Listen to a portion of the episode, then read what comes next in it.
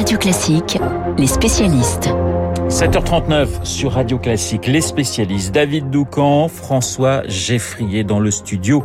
Ils sont là évidemment à mes côtés. On va débuter avec euh, l'économie avec vous François. Et c'est une innovation que l'on doit au Salvador, petit pays d'Amérique centrale qui tente le tout pour le tout avec le Bitcoin. Alors c'est une histoire assez incroyable que vous nous racontez ce matin oui, François. C'est vraiment passionnant. Le Salvador fait du Bitcoin sa monnaie légale, une monnaie légale en tout cas, à côté du dollar américain. Il faut savoir que le Salvador n'a plus de propre monnaie depuis 20 ans.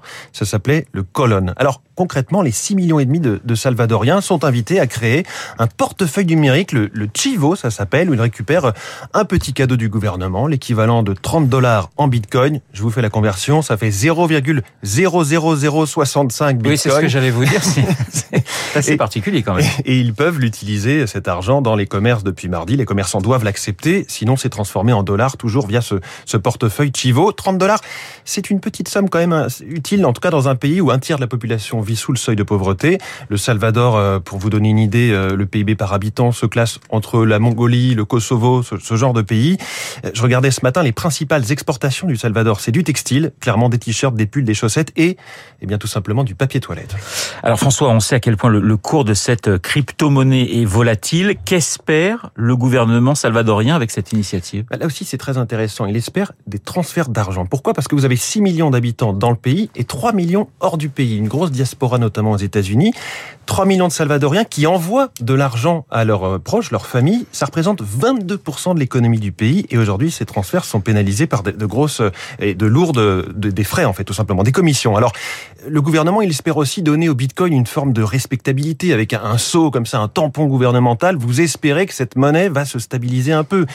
Sauf que, bah, d'une part, le serveur informatique qui héberge ce portefeuille numérique a craché dès le premier jour, rétabli depuis, et que le, Bitcoin, ce jour-là, a plongé de 17%. Donc ça vous donne tout de suite... C'est tombé plutôt mal. Euh, L'idée de, de, ce qui va se passer. Ouais. Bon, le Bitcoin, on va le dire tout de suite, ne peut pas être respectable. On va simplement rappeler que euh, ça n'est adossé à aucune espèce de, de lien avec l'économie, ni à un stock d'or, une production de matières premières, une entreprise.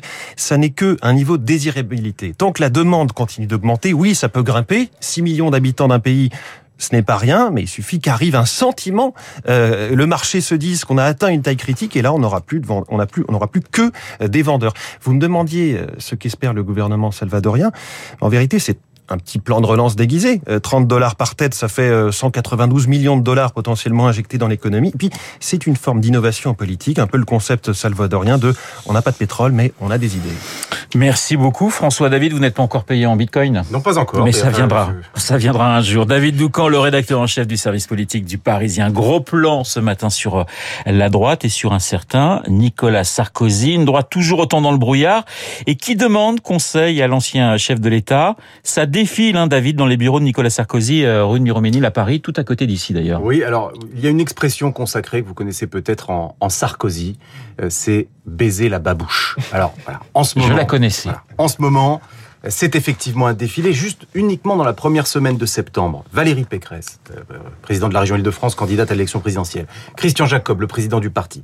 Damien Abad, le président du groupe LR à l'Assemblée nationale. Nadine Morano, une vieille amie de Nicolas Sarkozy. Ça, c'était juste cette semaine, le début, début septembre. Cet été, au Cap-Nègre, euh, Michel Barnier est allé rendre visite à l'ancien chef de l'État. Le 20 septembre euh, prochain, Xavier Bertrand. Oui, ce que j'allais vous ira... dire, il manque quand même Xavier Bertrand bah, sur la liste. Voilà. Bah, c'est le 20 septembre. 20 septembre. Il, il, ira rendre visite à, à l'ancien chef de l'État, rue de Miroménil. Et le 6 octobre, Bruno Retailleau, le président du groupe LR au euh, Sénat. Qu'est-ce que se passe-t-il?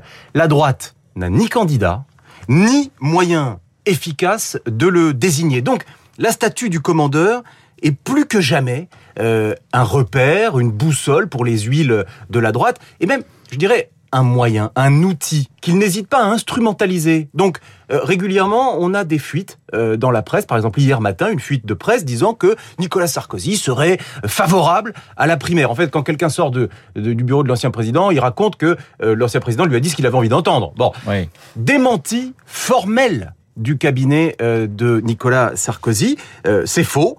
Il ne veut pas se mêler en réalité de savoir s'il faut une primaire, pas une primaire. Il ne veut pas non plus dire qu'il aurait, euh, qu'il aurait un, une préférence entre les différents candidats. Et, et, il était même un peu fâché, Nicolas Sarkozy, puisqu'hier hier midi, il devait initialement déjeuner avec Jean Léonetti, qui est le monsieur primaire de, des Républicains. Il a annulé le déjeuner pour ne pas que ajouter des rumeurs aux rumeurs. La réalité, c'est que il est évidemment au cœur du jeu, mais il ne veut pas s'en mêler. Sa famille politique en quatre ans n'est pas parvenue à faire émerger un chef, n'a pas non plus réussi à trouver une martingale programmatique pour sortir de la tenaille Macron-Le Pen. Tout cela est pour l'ancien président un motif de consternation. Un ancien président dans les spécialistes, mais aussi un ex-premier ministre. À quoi joue Édouard Philippe avec un gros point d'interrogation? Votre journal David a révélé il y a quelques jours euh, qu'il allait lancer son parti politique le 8 octobre prochain, je crois. Et vous avez ce matin d'autres informations concernant l'ancien chef du gouvernement. Oui, effectivement, nous, nous, nous, nous disions dans le Parisien euh, il y a quelques jours qu'Édouard Philippe allait créer le, le mot parti est important. Un parti politique le 8 octobre prochain. Sachez également. Oui, on n'est pas dans un club de réflexion, on est voilà, on est dans un parti politique. alors ça sert à quoi un parti politique? Ça sert à produire des idées euh, pour euh, pour des élections, pour pour le pays. Ça sert aussi à s'organiser avec d'autres partis pour euh, des circonscriptions, des alliances, etc. Donc c'est bien ça un parti politique. Sachez que avant-hier, Édouard Philippe est passé à l'Assemblée nationale discrètement et il allait pris un café avec Richard Ferrand à l'hôtel de l'AC, siège de la présidence de l'Assemblée nationale. Ils ont pris un café pour parler de quoi? Bah Pour parler de la suite, pour parler de la campagne, mais pour parler aussi euh, de cette maison commune. Vous le savez, il y, a, une volonté de construire une structure, euh, une maison commune de la Macronie. Et Édouard Philippe peut y prendre toute sa place. Pourquoi? Parce que euh, Édouard Philippe, son sujet, c'est pas 2022, c'est 2027. Parce que au moment, si jamais Emmanuel Macron devait être réélu, au moment où il est réélu, commencera, à la minute près, oui. commencera la, la, la, lutte pour la succession. C'est ça qui est assez incroyable. Et eh oui. Hein, finalement, on a eh cinq ans pour se, pour se mettre en ordre de, de bataille après l'élection, juste après l'élection possible, la réélection peut-être peut d'Emmanuel Macron. Rien n'est Donc Édouard Philippe, il construit, il bâtit, il a 25 ans de vie politique devant lui. Donc il bâtit quelque chose, il va créer un parti, il va se euh, trouver toute sa place euh, dans cette maison commune euh, du macronisme.